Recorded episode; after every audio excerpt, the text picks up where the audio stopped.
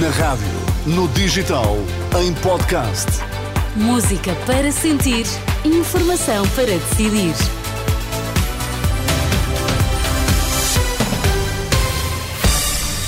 Está com a Renascença para já as notícias. Miguel, quais são os títulos em destaque a esta hora? Acordo assinado na COP28 para abandonar os combustíveis fósseis é um ponto de viragem, acredita a Presidente da Comissão Europeia. Caso das gêmeas luso-brasileiras, o PS quer que os partidos tenham acesso à auditoria ao Hospital de Santa Maria. A investigação concluiu que a primeira consulta foi marcada a pedido da Secretaria de Estado da Saúde. As notícias no T3 com o Miguel Coelho. Olá, Miguel, boa tarde. Olá, boa tarde. O mundo assiste a um ponto de viragem com o acordo para abandonar os combustíveis fósseis. É a convicção da Presidente da Comissão Europeia, horas depois de concluída a Conferência do Clima no Dubai. Para Ursula von der Leyen, o compromisso assumido na COP28 deve ser celebrado porque significa o início de uma nova era. I think this is a global turning point. Eu acho que isto é um ponto de viragem global. Pela primeira vez, o mundo está a comprometer-se com uma transição dos combustíveis fósseis. Pela primeira vez, há um fundo de perdas e danos para ajudar os países mais vulneráveis. Portanto, isto tem o potencial para ser o início de uma nova era, a era do pós-fóssil. Vamos celebrar isto. A Europa está na linha da frente do investimento em energia verde e local para todos. Esta é a direção certa a percorrer.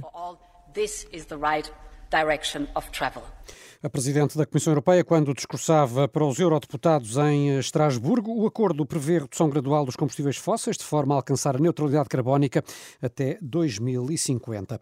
Caso das gêmeas luso-brasileiras, o PS pede o envio imediato ao Parlamento do relatório da auditoria do Hospital de Santa Maria, a auditoria já enviada ao Ministério da Saúde e à Inspeção eh, das Atividades em Saúde, confirma que a primeira consulta no Santa Maria foi marcada a pedido da Secretaria de Estado da Saúde, então liderada por Lacerda Salve, Salles. A confirmação foi avançada no Parlamento pela Presidente do Centro Hospitalar Lisboa Norte, Ana Paula Martins. Exceto na referenciação para a primeira consulta da especialidade de neuropediatria de dois doentes que foram referenciados ao Departamento de Pediatria pela Secretaria de Estado da Saúde, segundo o registro em dossiê clínico, como consulta marcada via telefone, não tendo sido cumprido o disposto na portaria número 147/2017, artigo 8 nas reações, a Iniciativa Liberal já veio pedir esclarecimentos de Lacerda Salles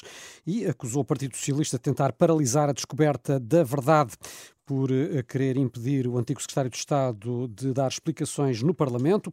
O Chega, por seu turno, diz que vai pedir a criação de uma comissão de inquérito parlamentar para este caso. O Livre defende que é necessário saber se foi esta a primeira intervenção da Secretaria de Estado da Saúde em casos semelhantes e o PCP quer que sejam dados mais esclarecimentos. O chumbo do Presidente da República aos novos estatutos de algumas ordens profissionais está a impedir que Portugal receba na totalidade fundos europeus do Programa de Recuperação e Resiliência. Quem o diz é o ainda Primeiro Primeiro-Ministro. António Costa afirma que a Comissão Europeia se prepara para desbloquear um novo pagamento, mas realça que os valores não são entregues na totalidade por haver ainda medidas que estão por cumprir. Terceiro e quarto pedidos de pagamento de Portugal no âmbito do PRR eh, serão cerca de 2.600 milhões de euros que serão desbloqueados. Eh, a generalidade das medidas foram dadas por cumpridas e as três que não são dadas por cumpridas estão em vias de ser cumpridas. Uma tem a ver com a importantíssima reforma das ordens profissionais. Como é sabido, o Presidente da República vetou alguns desses diplomas, já promulgou cerca de 14, eh, algumas que estão vetadas. A Assembleia da República já agendou eh, o debate sobre o veto e espero que confirme esses diplomas e isso permitirá nos próximos meses desbloquear a parte da verba que não será paga por não termos ainda concluído essa reforma. António Costa em declarações esta tarde em Bruxelas, onde se deslocou para participar na Cimeira Europeia que vai decorrer amanhã e depois. E agora uma pergunta algo dramática, diria eu. Será Portugal condenado à pobreza? Esta pergunta foi o mote para uma conferência organizada hoje em Gaia, numa parceria entre a autarquia e a Renascença. E afinal, Miguel, a que conclusão é que chegamos? Chegámos à conclusão de que não, Portugal não está condenado Graças a a ser Deus. um país pobre, mas para o cenário mudar são necessárias três condições: melhores salários, menos impostos e um crescimento sustentável da economia. Um dos participantes na conferência foi o Ministro da Economia, António Costa Silva. Recordou que, apesar dos constrangimentos, a economia portuguesa deve fechar o ano a crescer 2,2%, mas admitiu que é preciso fazer muito mais. Apesar de alguns avanços, o PIB per capita em 2022 representava 77% da média europeia. Nem sequer digo do topo da Europa, é da média europeia. Precisamos de fazer muito mais.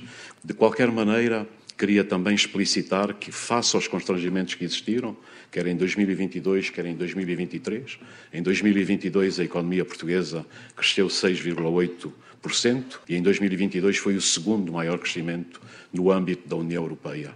2023 estamos a fechar os números, muito provavelmente vamos crescer cerca de 2,2%. Eu era das pessoas que acreditava, se não existissem mais convulsões, que nós poderíamos chegar aos 3%, porque os 3% são absolutamente decisivos para mantermos uma trajetória de convergência com a União Europeia. Já na leitura do líder parlamentar do PSD, Miranda Sarmento, que também participou nesta conferência, é essencial que a economia cresça acima dos 3% ao ano e recorda que ainda ontem o Conselho de Finanças Públicas previu um crescimento médio de apenas 1,2% até 2037. Com todas as reservas que projeções a 15 anos nos devem colocar, o cenário que o Conselho de Finanças Públicas ontem divulgou é um cenário aterrador, porque nós passamos de um crescimento do PIB potencial próximo de 2%, e como já vimos, é manifestamente insuficiente para aquilo que o país precisa, para crescimentos de PIB potencial abaixo de 1% na próxima década. A mudança de paradigma económico do país deveria passar pela redução de impostos, é o que defende Rafael Campos Pereira, vice-presidente da Confederação Empresarial de Portugal. Acho que devemos começar pelo IRS, devemos por aumentar os rendimentos das famílias, mas o IRC, baixando, pode gerar, inclusivamente, um aumento significativo da receita fiscal. As pessoas esquecem isso. O Zé Manuel Fernandes também o referiu há pouco, sobre a atração de investimento estrangeiro. Nós temos visto os governos a, ufanarem-se, orgulharem-se de atração de muito investimento estrangeiro.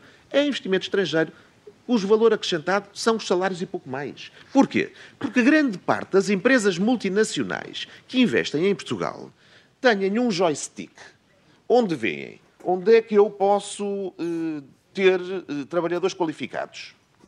Na conferência participou também o cónigo Paulo Franco, presidente do Conselho de Gerência da Renascença, sublinhou um modelo económico que visa apenas o lucro, não consegue inverter a espiral de pobreza e deixou por isso o apelo. Urge que os vários atores da sociedade portuguesa repensem a sua estratégia de ação de forma a que se possa inverter esta tendência e que se repense muito o modelo económico que adotamos e que eh, não resolve ou não está a resolver esta realidade da pobreza. Enquanto o lucro pelo lucro for o objetivo da economia, em minha opinião, não sairemos desta espiral negativa.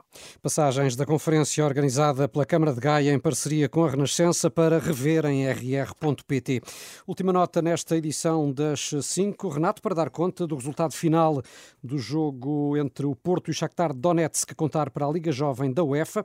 A equipa portuguesa venceu por 2-0 e garantiu assim a passagem aos oitavos de final da prova. Mais logo, atenção, vai ser a vez das equipas principais defrontarem-se no Dragão para tentar, neste caso, a permanência na Liga dos Campeões. Uhum. Um empate frente ao Shakhtar basta ao Futebol Clube do Porto.